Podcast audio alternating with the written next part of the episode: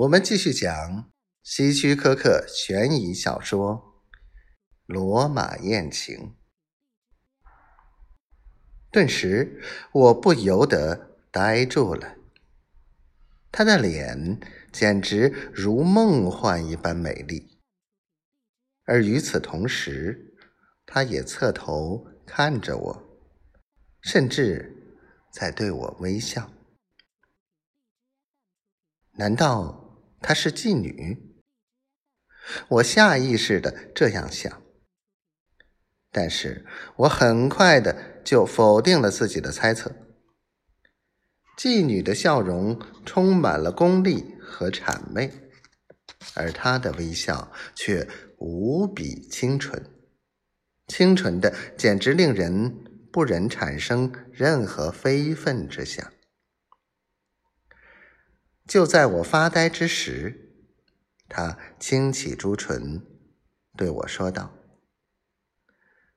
也许，也许这样有些冒昧，但是，在这个美好的夜色里，我们在这儿擦肩而过。也许你也很孤单，像我一样。”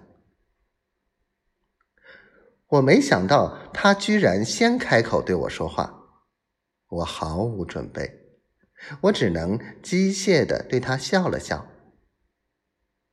也许是我的微笑给了他勇气，他继续说：“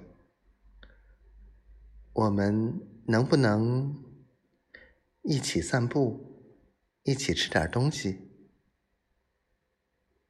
天哪！我简直不相信我的耳朵，我简直受宠若惊。我我用颤抖的声音说：“那简直，呃，求之不得。我我我真荣幸。啊，对了，附近那条街上有许多餐厅。”他摇了摇头，笑着说：“如果不嫌弃。”我想请您到我家里坐坐，就在前面不远处。他那句话好像具有莫大的魔力，我竟然鬼使神差的跟着他走了。虽然这条路是我刚刚走来的路，但当我和他一起重新走时，我竟然有一种特殊的感觉。也许路还是那条路，而我的心境发生了变化。刚才我还对在罗马这座城市发生艳遇不抱任何幻想，可如今我居然开始产生期待了。